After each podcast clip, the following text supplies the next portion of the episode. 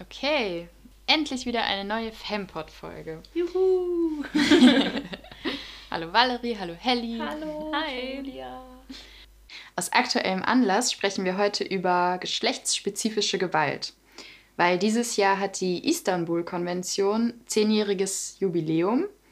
Und wir werden jetzt im Laufe der Folge sehen, dass es trotzdem noch sehr viel zu tun gibt. Also das ist noch lange nicht gut umgesetzt. Und außerdem ist die Türkei jetzt gerade aus der Konvention ausgetreten. Und Polen spielt zumindest mit dem Gedanken, auch auszutreten. Also das sind schon bedenkliche Entwicklungen. Damit haben momentan noch 45 Staaten die Konvention unterschrieben. Und bei 34 ist sie sogar schon in Kraft getreten. Also zehn Staaten ungefähr haben sie unterschrieben, aber noch nicht umgesetzt.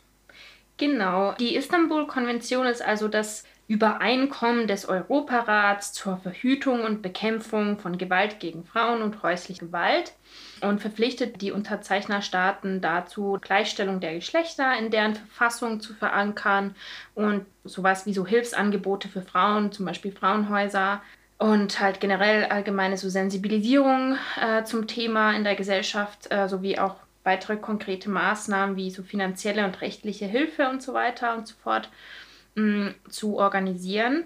Mh, Die Unterzeichnerstaaten sind dann auch dazu verpflichtet, gegen sexuelle und vergeschlechtlichte Gewalt, also physische, psychische oder emotionale Gewalt, zu der dann natürlich auch sowas wie Vergewaltigung dazu zählt, ähm, sowie jegliche Eingriffe in körperliche Selbstbestimmung, wie zum Beispiel sowas wie so Genitalienverstümmelung oder Zwangsabtreibungen oder sowas.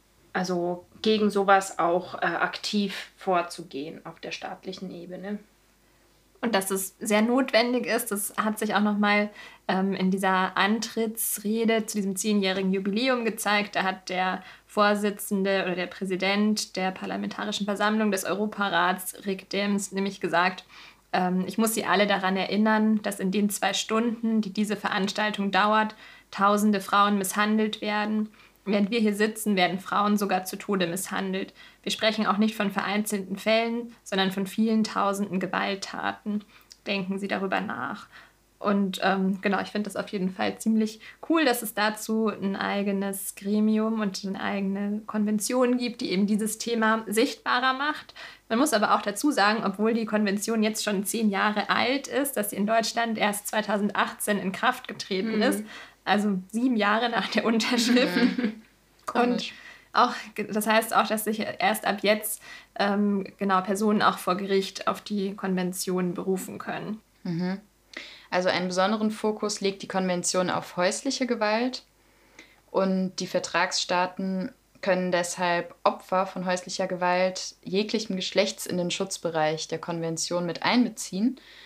Da habe ich mich eigentlich gefragt, ob das dann auch für Männer und nicht, nicht binäre Personen oder beziehungsweise diverse gilt, weil ich finde, man denkt bei der Istanbul-Konvention ja eigentlich immer nur so an Frauen. Aber ich glaube, es geht um mehr. Also es geht wirklich um geschlechtsspezifische Gewalt. Helly, du hattest da doch nochmal nachgeschaut, oder? Mhm, genau.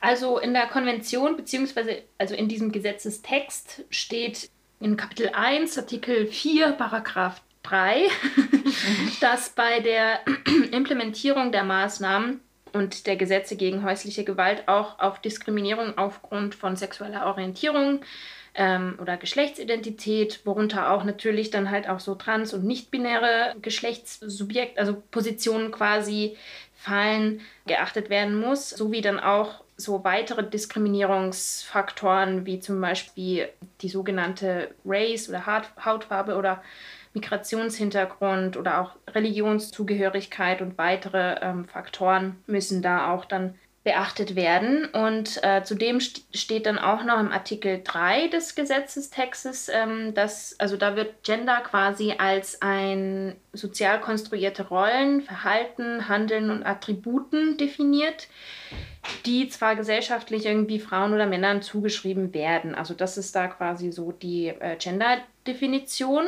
Also somit könnte meiner Meinung nach, also ich bin jetzt natürlich keine ähm, Juristin oder so, aber ähm, meiner Meinung nach könnte das auf jeden Fall dann auch so gesehen werden, dass wenn einer Person, die als Frau zum Beispiel gelesen wird, Gewalt angetan wird, dass da dann halt das auch deutlich wird, dass das schon von Genderdiskriminierung motiviert ist und genau, also Gewalt ist ja so oder so verboten ähm, in den meisten Staaten.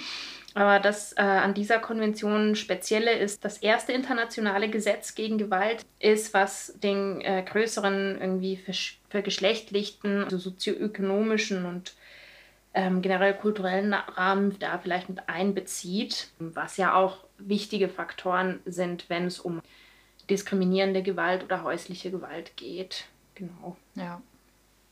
Genau, ich glaube, ein Grund, warum vielleicht auch dieses ähm, nicht-binäre Personen oder Queers nicht so richtig benannt ist, dass ja auch diese, ähm, dieser Gesetzestext sich auf repräsentative Studien bezieht und die meisten Studien sind dann ja doch nicht so mm. divers und repräsentativ, mm. wie man das gerne hätte, weil ich glaube, mm. so die klassischen ForscherInnen in dem Bereich wahrscheinlich queere Personen gar nicht so auf dem Schirm haben oder vielleicht auch gar nicht wissen, wie man die tatsächlich erreicht und in so, ein, in so eine Umfrage Frage mit einbeziehen mhm. kann. Ja, ist mir bei der Recherche auch aufgefallen, dass man super viel Studien findet, wo es immer Männer und Frauen gibt, aber mhm. sonst einfach niemanden. Mhm. Bisschen schade. Voll. Und also man muss da ja schon auch sagen, dass gerade zum Beispiel Transfrauen ja wiederum statistisch gesehen einfach ein größeres Risiko haben von ähm, verschieden, mhm. verschiedener Arten von vergeschlechtlicher Gewalt betroffen zu sein. Ja. Oder auch, dass Homosexualität ja oft dann sozusagen geheilt werden soll, in Anführungszeichen, mhm. indem dann sexuelle Übergriffe stattfinden, um die Person irgendwie doch noch zu überzeugen. Ja, und ich genau. finde, das macht es ja auch besonders notwendig, mhm. an die Gruppe mitzudenken. Ich finde, was aber trotzdem revolutionär und cool an der Istanbul-Konvention ist, dass auch so deutlich benannt wird, dass eben auch soziale Ungleichheit zu Gewalt führt. Mhm. Und dass es auch neben dem, wie man jetzt gerichtlich mit solchen Taten und Vorfällen umgeht, auch Prävention und gendersensible Politik und Versuche zum Empowerment irgendwie in dieser Konvention mit abgebildet sind. Und dass das ja elementar notwendig ist, das zeigt unter anderem auch eine Studie vom Bundesministerium für Familie, Senioren, Frauen und Jugend, was ich ein spannendes Ministerium ja. finde. So, genannt so komisch. Also alle außer mittelalte Männer. Ja. Auf jeden Fall haben die im Jahr 2014 ähm, eine Studie rausgebracht zur Gewalt gegen Frauen in Paarbeziehungen und das auch nochmal untersucht ähm, auf die Wahrscheinlichkeit des Auftretens von Gewalt eben mit Blick auf Macht- und Ressourcenverteilungen innerhalb dieser Paarbeziehungen. Und da gab es dann so drei Hauptpunkte, die Gewalt wahrscheinlicher machen. Und das erste war, dass Gewalt wahrscheinlicher auftritt, wenn beide Partner sich in schwierigen sozialen Lagen befinden, weil sie entweder beide kein Einkommen haben oder keine reguläre Erwerbsarbeit oder keine Bildungs- und Ausbildungsressourcen zur Verfügung stehen.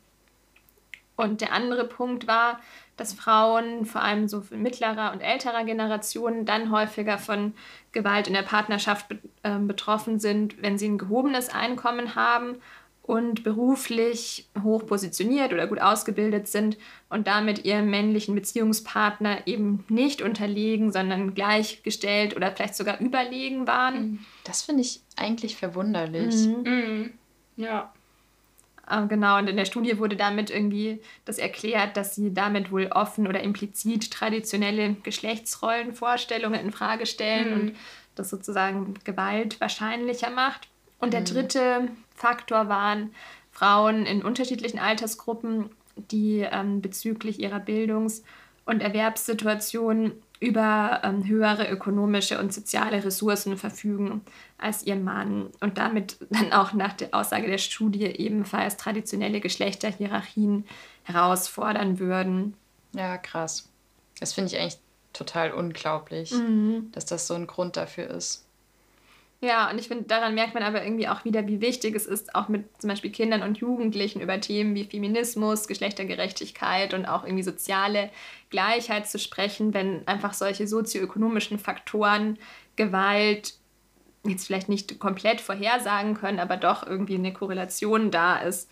Das soll natürlich nicht heißen, dass ähm, Gewalt nur in gesellschaftlich weniger privilegierten Gruppen vorkommt, aber ich glaube, was man vielleicht schon sagen kann, ist, dass das einfach Stressfaktoren sind, mhm. die dann Gewalt wahrscheinlicher machen.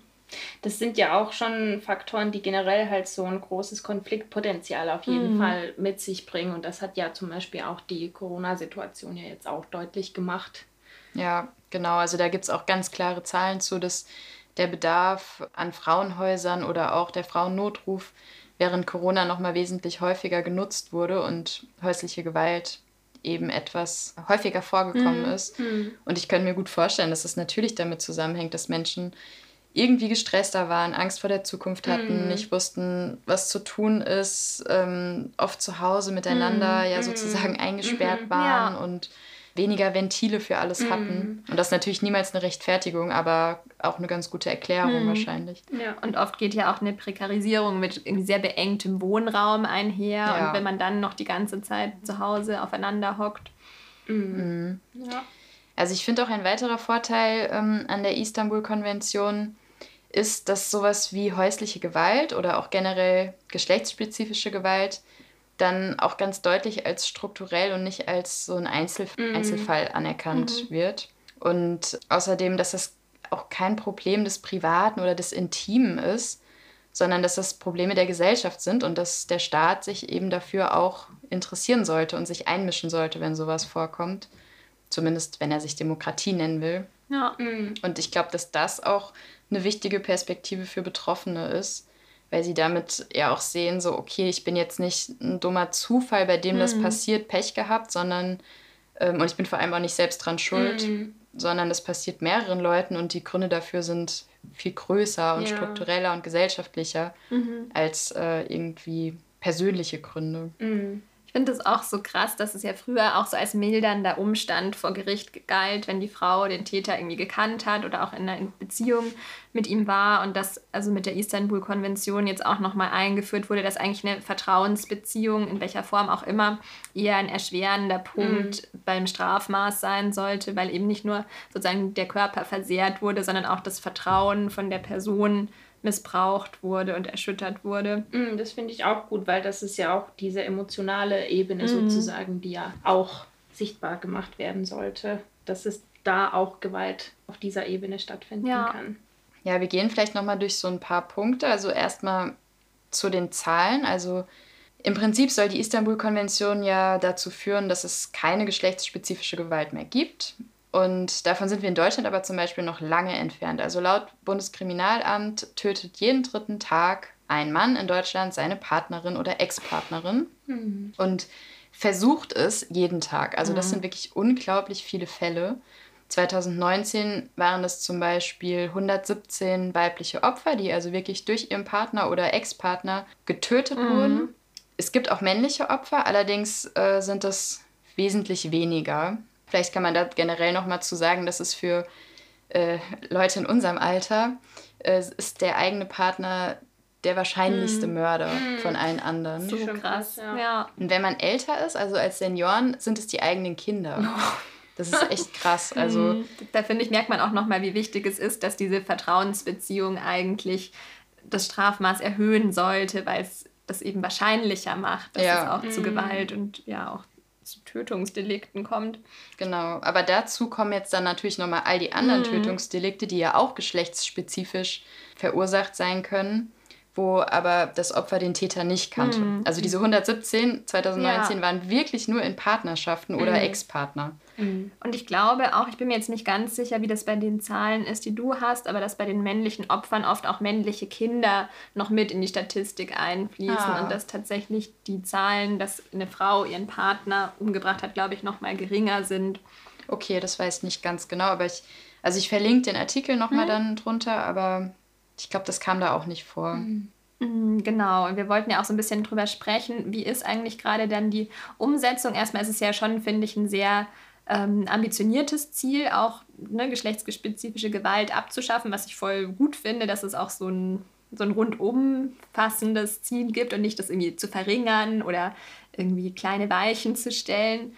Und wie weit da Deutschland ähm, das im Moment schon umgesetzt hat, da gab es im September 2020 den ersten Staatenbericht, den Deutschland vorgelegt hat zur Umsetzung der Istanbul-Konvention diese Staatenberichten müssen dann so einer Expertengruppe ähm, vorgelegt werden, die heißt Grevio. Und das ist sozusagen ein unabhängiges Gremium von Personen, die sich mit geschlechtsspezifischer Gewalt eben besonders gut auskennen, die im Europarat, also die oder vom Europarat dann bestellt werden.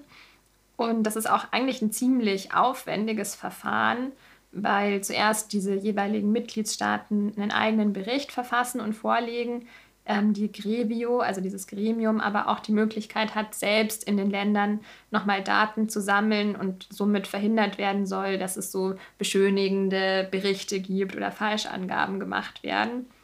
Und dann steht nach dieser Vorlage der Bericht ein Besuch nochmal im jeweiligen Land an, der in Deutschland jetzt im Herbst 2021 gemacht mhm. wird. Und erst dann wird sozusagen eine Bewertung von der Umsetzung der Maßnahmen abgegeben. Mhm. Und äh, ich habe mich ein bisschen reingenördet in diesen alternativen Bericht von Grevio und fand es ganz spannend, dass sie zuerst auch diesen Begriff häusliche Gewalt erstmal kritisch betrachtet haben, den mhm. wir jetzt ja auch verwendet haben und der auch in der Konvention viel genutzt wird, weil sie davon ausgehen, dass er eigentlich verschleiert oder unbenannt bleibt, dass es sich eben nicht um Gewalt in Häusern handelt, sondern Gewalt, die eben an Frauen ähm, angewendet wird. Also ganz klar so vergeschlechtlicht genau, quasi. Genau. Und weitere Punkte, die dann noch kritisch ähm, hervorgehoben wurden, war, dass eben die unsichere und prekäre Finanzierungssituation von Einrichtungen der Frauen- und Gewalthilfe immer noch besteht. Also dass sich da jetzt nicht so wahnsinnig viel getan hat, seit die Konvention in Kraft getreten ist. Und auch, dass in diesen Gesetzesvorlagen die Frauen und minderjährige Mädchen so gleichgesetzt wurden. Mhm. Und das fand ich nochmal interessant, weil sie damit gemeint haben, dass es so Jugend, ähm, also Jugendamt oder Jugendhilfeeinrichtungen deswegen sich mit diesen Konventionen scheinbar weniger beschäftigen und auch weniger mhm. gut damit auskennen. Und mhm dass viele von den Maßnahmen halt für Minderjährige auch nicht ohne die Zustimmung der Eltern oder des Jugendamts überhaupt zugänglich sind. Mhm. Und dass es eigentlich wichtig wäre, sozusagen nochmal diese Punkte voneinander zu trennen. Mhm. Ja. Also ich denke, die Finanzierungssituation ist generell ein großes Problem. Also die könnte die Umsetzung vereinfachen oder beschleunigen. Also ich hatte nochmal nachgeschaut, zum Beispiel ähm, werden von ExpertInnen auch wird viel mehr Täterarbeit gefordert. Mhm. Also dass man zum Beispiel so Tätertelefone einrichtet, wo Täter quasi, wenn sie merken, dass diese Aggressionen kommen, dass sie sich mhm. an jemanden wenden können. Das gibt es auch schon, aber da könnte eben auch noch viel mehr getan werden. Das andere sind natürlich Frauenhäuser. Also ich finde, Frauenhäuser sind so ein riesiges Thema eigentlich. Ich hatte nochmal nachgeguckt und zwar in Hessen alleine fehlen ungefähr 800 Betten für mhm. Frauen. Das ist echt krass. Das sind jetzt nicht 800 Frauen, mhm. die, die mal, sagen wir mal, geschlagen wurden oder so, was ja schlimm genug ist, mhm. sondern das sind 800 Frauen, die müssen raus von zu Hause. Also die sind in akuter Gefahr. Ja, die theoretisch so getötet werden ja, könnten. Genau. Ja. Also da sind die Fälle schon bekannt sozusagen. Und ähm, in ganz Deutschland sind es 15.000. Also das sind wirklich viele, viele mhm. Personen, die in mhm. akuter Gefahr sind. Ja. Und damit hört es ja dann aber auch nicht auf. Also selbst wenn man diese Plätze hätte, gibt es eben das Problem, dass Frauen oft finanziell abhängig sind von dem Mann. Dann ist die Frage, was passiert eigentlich dann danach? Weil ein Frauenhaus ist ja auch keine Endstation. Also du willst mhm. danach äh, ja auch wieder ins Leben irgendwie zurückfinden, ins normale Leben. Das heißt, man müsste irgendwie Wohnungen bereitstellen, die nicht teuer sind, man muss irgendwie schauen, dass die Frauen auf eine gewisse Art und Weise wieder eingebunden werden können, weil sie auch oft isoliert werden mm. von dem gewalttätigen Partner. Mm. Also da könnte man noch sehr viel zu aufzählen. Ja. Oder auch was mit Frauen ist, die zum Beispiel migrantisch sind und deren ähm, Aufenthaltsstatus Stimmt, von dem ja. Mann oder der Partnerschaft abhängt oder die vielleicht auch einfach Behörden nicht auf sich aufmerksam machen wollen, aus Angst, dass dann irgendwas mit dem, mit dem Bleiberecht passiert. Mm. Ja, genau. Ja, und ich frage mich da auch irgendwie, also generell halt überhaupt so eine psychische Unterstützung. Mhm. Das sind ja schon häufig sehr traumatisierende Erfahrungen einfach und da braucht man auch eigentlich wahrscheinlich so langfristige Unterstützung einfach und ich glaube, mhm. das ist das wahrscheinlich, was auch vermute ich mal als erstes hinten rausfällt, mhm. so ein mhm. bisschen. Mhm. Und ja. Stimmt, weil das kommt ja noch dazu, dass man ja davon ausgehen kann, dass die Personen, die sowieso jetzt schon zum Beispiel in ein Frauenhaus kommen, dass die wahrscheinlich jahrelang, mhm. monatelang vorher mhm. Gewalterfahrung, Drohungen, psychische, mhm. weiß ich nicht, erlebt haben. Ja, mhm, genau. Und irgendwie auch eigentlich ja ärgerlich, dass es dann oft so ist, dass die Opfer ausziehen müssen und dass eben dieses Wer schlägt, geht, was ja auch so ein Leitmotiv des neuen Gewaltschutzgesetzes von 2002 ist, dass es so umgesetzt werden soll, dass die Person, die gewalttätig geworden ist, der Wohnung verwiesen wird und dann auch den Beamten ihren Schlüssel übergeben soll auf eine bestimmte Zeit. Aber das kommt gar nicht so oft zur Anwendung, vor allem weil es vielleicht auch gar nicht so viel bringt, weil der Täter dann ja genau weiß, wo man sich befindet mm, und man mm, vielleicht ja. auch vor Rache Angst haben mm. muss. Genau, also Frauenhäuser sind ja oft ähm, nicht öffentlich mm. bekannt, wo die sind, eben weil man verhindern will, dass der Täter kommt und ähm, doch nochmal den Kontakt aufbaut. Und das funktioniert ja mit der eigenen Wohnung gar nicht. Und außerdem ja. sind ja auch die Räumlichkeiten total vorbelastet, weil da vermutlich mm. einiges passiert ist. Mm. Ich finde bei diesem Thema Frauenhäuser oder auch Frauenberatungsstellen, Frauennotrufe, da muss ich immer an mein Praktikum denken, das ich auch mal in einem Frauennotruf gemacht habe. Und wann immer wir Veranstaltungen gemacht haben zu dem Thema, hat sich immer die erste Publikumsfrage war, ja, aber es gibt ja auch Männer, die von häuslicher oder mhm. sexualisierter mhm. Gewalt betroffen sind. Und ich weiß nicht, das finde ich immer What extrem, genau so ärgerlich, weil so natürlich stimmt das und es ist auch genauso schlimm und ich möchte, dass all diese betroffenen Männer Hilfe finden. Aber man muss trotzdem nochmal sich bewusst machen, dass eben in Partnerschaften ähm, bei sexuellen Übergriffen 98,1 Prozent der Betroffenen ähm, Frauen sind. Genauso bei Stalking, Bedrohung und Nötigung, da sind es 89 Prozent bei einfacher Körper, äh, Körperverletzung auch um die 80 Prozent. Also natürlich kommt es andersrum auch vor, aber es ist schon ein deutliches strukturelles Problemfeld. Und ja, ich weiß nicht, mir liegt dann immer so auf der Zunge, ja, niemand hält dich auf, ein Männerhaus einzurichten, macht es gerne. Mm. Aber ich finde, man sollte vielleicht auch nicht von den Institutionen, die sich um diese vergeschlechtliche Gewalt kümmern, erwarten, dass sie gleichzeitig auch noch für Männer all diese Strukturen zur Verfügung stellen. Ja. Und ich frage mich häufig bei dieser Frage, wenn, sie, wenn die gestellt wird, ob die denn wirklich ähm, sozusagen ganz, wie soll ich das sagen, ganz ähm, ohne irgendwie Hintergedanken gestellt wird oder ob das wirklich so eine eher so eine relativierende Frage mhm. sein sollte. Weil irgendwie häufig ist meine Erfahrung bei solchen ähnlichen Diskussionen auch, dass da eigentlich die Person, die diese Frage stellt, nicht wirklich irgendwie daran interessiert ist, wie kann ich den mhm. Männern helfen, die häusliche Gewalt erfahren, sondern eher als so eine Gegenfrage, mhm. um irgendwie mhm. dieses strukturelle Problem nicht zu ja. adressieren. Mhm. Ja. Ja, das ist ja auch Whataboutism. Genau. Ähm, ja. Auf was anderes hinweisen, damit man nicht über das ja. eigentliche mhm. Problem mhm. genau. reden muss. Ja. Wobei ich, glaube ich, gerade irgendwie gelesen habe, dass die AfD irgendwie Studien dazu machen will, wie krass Männer heutzutage diskriminiert werden. Aber ich habe nur so eine Schlagzeile gelesen. ist es wahrscheinlich jetzt auch nicht die äh, most reliable source. Irgendwie. Ich dachte mir nur so, ja, warum nicht mal mhm. Studien dazu machen? Dann habt ihr wenigstens ja. eure Antwort, wenn ihr sie irgendwie ja. sonst auch nicht akzeptieren wollt. Ja. wer weiß, wer die Studien ja. durchführt. Mhm. Okay, stimmt. Also so ein anderes Thema, über das auch viel gesprochen wird, ist die Schulung von Justiz und Polizei. Also, dass man da eigentlich ja in der juristischen Ausbildung oder auch in der Polizeiausbildung viel mehr dafür sensibilisiert werden müsste. Ich glaube, das wird auch nach und nach nachgeholt, aber soweit ich weiß, spielt geschlechtsspezifische Gewalt im Rechtsstudium oder im Jurastudium im Moment noch keine Rolle. Und ja, also man kennt es eigentlich immer aus vielen, vielen Fällen, dass dann oft die Täter mit Totschlag davonkommen statt Mord. Mhm weil zum Beispiel auch natürlich RichterInnen und ähm, alle Beteiligten natürlich auch Klischees verfallen sind und mhm. dann sowas wie die Vergewaltigung durch den eigenen Ehemann ist doch nicht so schlimm, wie wenn das jetzt der Fremde mhm. draußen vor der Tür mhm. macht. Ja. Und darauf wurde auch in diesem Alternativbericht von der Grevio auch für Deutschland nochmal hingewiesen, dass ähm, viele Richterinnen und Richter sich mit auch neuen Regelungen in der Rechtsprechung überhaupt nicht auskennen oder auch zum Beispiel die Istanbul-Konvention gar nicht so genau kennen, weil wohl sehr wenig Gelegenheit auch da ist oder sie wenig ermutigt werden, sich irgendwie weiterzubilden, mhm. sondern dann eher gesehen wird, was halt in der Zwischenzeit an Arbeit liegen bleibt oder auch, glaube ich, das Ländersache ist, welche Fortbildungen dann mhm. auch bezahlt mhm. und finanziert werden. Und es war ja auch, ist ja noch nicht so lange her. Ich glaube, da gab es vor allem in Spanien auch irgendwie so mehrere Fälle, die auch sehr medial gewesen sind, dass ähm, also auch dann nur Nötigung oder Totschlag ist, wenn die Person sich nicht gewehrt hat und sogar sowas wie K.O.-Tropfen oder krasse mhm. Einschüchterung sind ja. dann da so mhm. nicht abgedeckt gewesen. Das ist so krass. Also das ist ja sowieso erst seit 2016 so, dass äh, jedes Nein, mhm. Egal wie das geäußert wird, ja. auch als Nein tatsächlich gilt.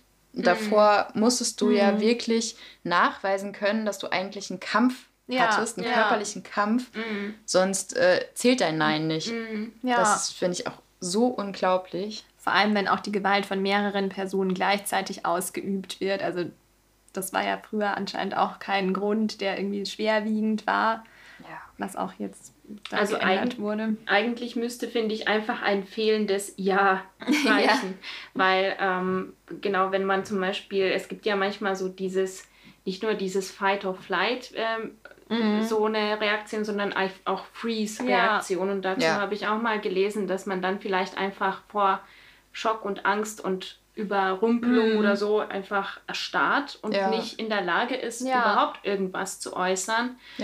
Und ähm, ich meine, dass in Schweden und in Finnland das, äh, das jetzt so auch das äh, Vergewaltigungsgesetz äh, so verändert worden ist, dass da tatsächlich das noch so ist, dass man noch nicht mal ein Nein irgendwie mhm nonverbal mhm. oder mhm. verbal aussprechen ja. sollte, dass man, sondern dass das reicht sozusagen, dass du keine Einwilligung mhm. irgendwie ja. zeigst. Ja. ja. heißt ja, ist mhm. nämlich dieses mhm. System. Genau, dort. genau. Also irgendwie, ich finde das und generell aber müsste das gesamte Rechtsverfahren, finde ich, komplett sensibilisiert werden, weil, also ich stelle mir das schon ziemlich schrecklich auch vor, so traumatische Erlebnisse irgendwie immer wieder mhm. an, aufzuzählen und so, dass da auch tatsächlich auch jemand dir kritische Rückfragen irgendwie ja. stellt, weil so ist ja das Gerichtssystem mhm. aufgebaut sozusagen. Ja.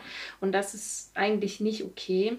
Und generell zum Thema Sensibilität bzw. Unsensibilität von ähm, auch Polizei und so gibt es eine ganz gute Serie auf Netflix, das heißt Unbelievable.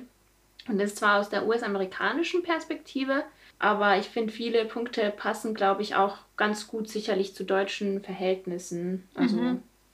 Ich fand die Serie auch voll spannend, weil ich finde, einerseits wurde halt gut gezeigt, was es mit der Person macht, die sich dem aussetzen muss und die irgendwie damit klarkommen muss, dass sie so behandelt wird, als ob ihr nicht geglaubt mhm. wird. Ich finde aber, man hat auch voll gesehen, wie die Behörden einfach so überfordert mm. waren. Also das waren jetzt ja auch nicht total arschige mm. Leute, sondern die waren halt einfach, die wussten halt nicht, ja. wie sie damit umgehen sollen, haben halt ihren Job so gemacht, wie sie ihn immer machen, mm. egal welcher Fall vor ihnen sitzt. Ja. Ja, ich kann mir leider gar keine Filme oder Serien über Vergewaltigung anschauen. Ja, das, das ist aber auch sehr verständlich. So also da auf jeden Fall ähm, Trigger Warnings für. Ja. Aber da nochmal so ein paar Zahlen zu. Also in Deutschland werden sowieso nur circa 15 Prozent der Vergewaltigungen zur Anzeige gebracht. Also bei allen anderen Fällen kommt es aus welchen Gründen auch immer gar nicht erst zur Anzeige. Und von den angezeigten Fällen werden nur 10 Prozent der Täter tatsächlich verurteilt. Mhm. Das bedeutet, dass von 100 Frauen die vergewaltigt werden, nur eine einzige die Verurteilung des Täters erlebt in mm. Deutschland. Das ist so krass, weil es einfach ein dann echt sicheres Verbrechen ist. Und ich glaube, das wissen ja auch Männer. Ja, also genau. Man muss nicht unbedingt mit großen Folgen rechnen, mm. wenn man so eine Tat begeht. Und es hat natürlich auch damit zu tun, dass in diesen Fällen oft Aussage gegen Aussage steht und mhm. es gibt keine Zeugen. Das ist natürlich ein Problem. Mhm. Aber eben auch mit diesem ganzen System, was wir vorhin genannt haben. Und äh, diese Zahlen sind allerdings schon relativ alt, nämlich zehn Jahre. Und ähm, Ende diesen Jahres, 2021, soll es aber neue Zahlen geben, weil das Bundeskriminalamt die bisher größte Dunkelfeldstudie in dem Bereich gemacht hat oder gerade am Machen ist und die Zahlen jetzt eben bald veröffentlichen wird. Also vielleicht liefern wir diese Zahlen dann nochmal nach, mhm. gegebenenfalls. Wobei man, glaube ich, leider davon ausgehen muss, dass die Situation sich nicht unbedingt verbessert, weil tatsächlich in den letzten Jahrzehnten die Aufklärungsrate oder die Verurteilungsrate eher abgenommen hat. Ich habe mich irgendwie an einen Artikel erinnert, dass in den 80ern noch 20 Prozent zu Verurteilungen geführt haben und dass es jetzt irgendwie hm. in den letzten Jahrzehnten eher weniger geworden ist. Das habe ich auch gelesen, aber ich habe keine Erklärung dafür. Hm. Also ich finde auch diese ganzen Diskurse, wie darüber dann zum Beispiel in Medien gesprochen wird. Also da ist ja häufig irgendwie, gibt es dann genau für so äh, häusliche Gewalt oder so, dann halt so dieses, das ist ein Familiendrama Mhm. oder ein Eifersuchtsdrama, wird irgendwie so darüber immer berichtet und die Diskurse werden generell häufig, finde ich, so geführt, als ob die Frau oder so die, also andere Familienmitglieder so durch den Täter gestorben wären. also und So nicht Wie bei einer Naturgewalt ja, oder so. irgendwie durch einen Blitz geschlagen quasi. Mhm. Und anstatt es wirklich so zu benennen, wie es eigentlich ist, jemand hat jemanden umgebracht oder jemand hat jemanden verletzt. Mhm. So. Und diese Art darüber zu reden ist übrigens nicht nur deutschlandspezifisch, sondern zum Beispiel auch in englischsprachigen, schwedischsprachigen und finnischsprachigen Sprachraum wird der, der Diskurs genauso geführt. Ja. Krass. Also das ist also das geht eigentlich gar nicht. Und Ja. in so einem diskursiven Klima ähm, wachsen wir ja auch alle auf. Mhm. Ja. Und da wird es ja auch so ein bisschen verharmlost. Ja. Als ob es irgendwie genau so eine Natur, äh, so ein Nature Force irgendwie Ja. wäre äh, und nicht eine Person, die das macht. Mhm. So. Mhm, Ich finde, das ist auch ungefähr die Erzählung, die man ja als junges Mädchen so von den Mhm, Eltern auch mitbekommt. So, ja. wenn du da rausgehst, das ist super gefährlich, so als mhm. wäre das einfach so. Und du Ja. musst dich irgendwie... Und du musst dich auf jeden Fall schützen, so Ja. du trägst die Verantwortung. Aber Genau. was, was man schon nicht so gesagt bekommt, ist irgendwie so, übrigens heißt das Problem Männlichkeit. So, ich Mhm. finde, oder? Also zumindest meine Eltern haben Mhm. jetzt das so nicht benannt. Oder dass äh, Eltern ihren Kindern und vor allem Söhnen sagen würden, so by the way, dann immer Leute mit Respekt behandeln und Ja. irgendwie dieser Diskurs wird nicht so Ja. Hoffentlich kommt da eine Veränderung dazu durch so mehr Awareness. Genau, vielleicht nochmal so eine andere Perspektive zu aktuellen Entwicklungen. Julia hat ja am Anfang schon erwähnt, dass ähm, die Türkei ausgetreten ist aus, den, aus der Istanbul-Konvention und auch Polen irgendwie immer wieder ähm, darüber spricht, das, den Schritt auch tun zu wollen. Und die Begründungen sind sich da recht ähnlich, dass nämlich ähm, gesagt wird, dass die Istanbul-Konvention Homosexualität und Scheidungen fördern würde. Und ähm, genau, dass es ein Versuch sei, die LGBTQ-Gemeinschaft ähm, stärker zu machen in den Ländern und der gesamten Gesellschaft, die Gender-Vorstellungen aufzuzwingen. Und dann auch zum Beispiel ähm, Erdogan damit argumentiert hat, dass die Türkei auch andere, also eigene Traditionen und Werte hat, die zum Schutz der Frauen ausreichen würden und sich jetzt nicht so ähm, westliche Werte dafür braucht. Das Lustige ist ja, dass die Istanbul-Konvention, wenn sie gut umgesetzt ist, vermutlich wirklich Scheidungen auch fördert, könnte ich mir vorstellen. Ja. Und ähm, homosexuelle Menschen vielleicht wirklich auch sichtbarer sind Mhm. und entspannter das leben können. Nur, dass das halt einfach auch gut wäre, Ja, weil es Fall. einfach viel weniger Leid erzeugt und Ja. alle Menschen einfach glücklicher sind. Scheidet euch bitte, wenn ihr keine Lust mehr auf eure Mhm. Ehe habt. So, was ist das Problem? Genau, und ich meine, da- das sind einfach Menschenrechte, Mhm. um die es hier ja letzten Endes Ja. geht. Ja, Absolut.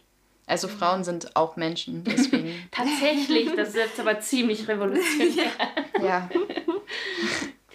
Ja, ich glaube, man könnte noch über sehr vieles andere reden, wie zum Beispiel auch Gewalt im Netz. Also da gab es jetzt auf Arte auch diese Doku Dreckshure, Hashtag Dreckshure, die das äh, nochmal auch krass zeigt, einfach was da abgeht. Und das ist ja auch so ein Bereich, wo alle auch noch überfordert sind, wie sie damit umgehen Ja. und ähm, wo man auch noch nicht genau weiß, was für Straffälle könnten das denn überhaupt sein. Und ja, Und wo auch, finde ich, Hass im Netz oft dann auch wieder bei gegenüber Frauen so einen sexualisierten Ton hat. Also dass Frauen ja häufig auch angedroht wird, dass sie dann vergewaltigt werden. Und ich glaube, das ist jetzt zum Beispiel bei Hass im Netz gegen Männer wahrscheinlich nicht der Haupttenor. ja. Mhm. Und es gibt auch viel mehr Hass im Netz gegen Frauen. Dazu gibt es auch schon Zahlen. Ja. Ich glaube, so zusammenfassend könnte man vielleicht schon sagen, also an sich sind die Istanbul-Konventionen, glaube ich, voll das machtvolle und wichtige Werkzeug und es ist irgendwie richtig cool, dass es die gibt. Und gleichzeitig, finde ich, merkt man aber, wenn man sich dann diese Staatenberichte anguckt, doch auch, dass sie vielleicht nicht weit genug greifen, dass manche Begriffe, finde ich, noch besser, so schärfer formuliert werden müssten und dass es vor allem auch irgendwie, finde ich, so Institutionen bedarf, die das auch einfordern. Mhm. Also sehr schön und gut, das irgendwie zu unterzeichnen und sich dann auch dem zu verpflichten, aber Mhm. soweit ich das weiß, gibt es in keinem Land eine Institution, die tatsächlich so Weisungsbefugnis hat und dann Mhm. anordnen kann, zum Beispiel bei einem Gericht oder bei einer Behörde, ihr müsst jetzt das und das tun oder wo man auch dann sich beschweren kann, dass die Mm, Konventionen stimmt. in dem eigenen Fall nicht angewendet wurden.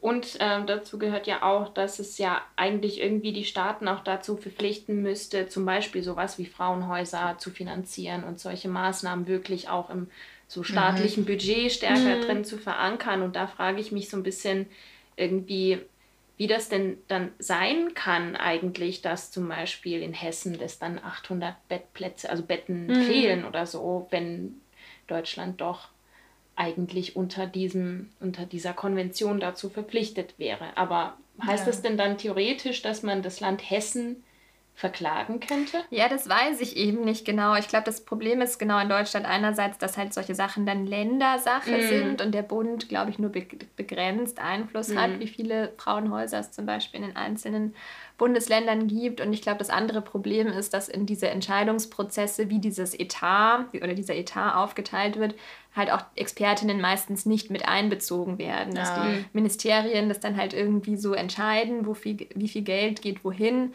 aber jetzt nicht an der Basis nachgefragt wird, welche Einrichtungen eigentlich Mhm. gerade unterfinanziert sind oder vielleicht auch in welchen Landkreisen es gar kein Angebot gibt. Mhm. Stimmt. Ja, das ist ein hartes Thema. Ich Ja. merke auch, dass das irgendwie ja, einen runterzieht, natürlich, weil das einfach ein schreckliches Thema ist. Aber Ja, ich weiß jetzt auch nicht, wie wir das am besten enden können. Ich will jetzt auch nicht irgendwelche flapsigen, hoffnungsvollen Worte sagen. Ja, das merkt, man merkt, finde ich, schon beim drüber sprechen und auch recherchieren, dass es ja mich auch irgendwie manchmal so ein bisschen mutlos zurücklässt, wenn man sieht, was alles im, in der Scheiße liegt. Mm, auf jeden Fall. Aber am 1.7. Ähm, tretet sozusagen dieser Austritt von der Türkei in Kraft. Und am 1.7. gibt es auch in Istanbul dann auch große Demonstrationen dagegen. Und vielleicht kann ja jeder gucken, ob in der Nähe irgendwie eine Solidaritätsaktion zumindest stattfindet, jetzt für die Betroffenen in der Türkei zumindest. Naja, das ist eine coole Idee. Genau. Mhm. Ja, ich glaube, somit. enden wir so. Ja. Ja. Gut, dann bis zum nächsten Mal. Bis zum nächsten Mal. Ciao.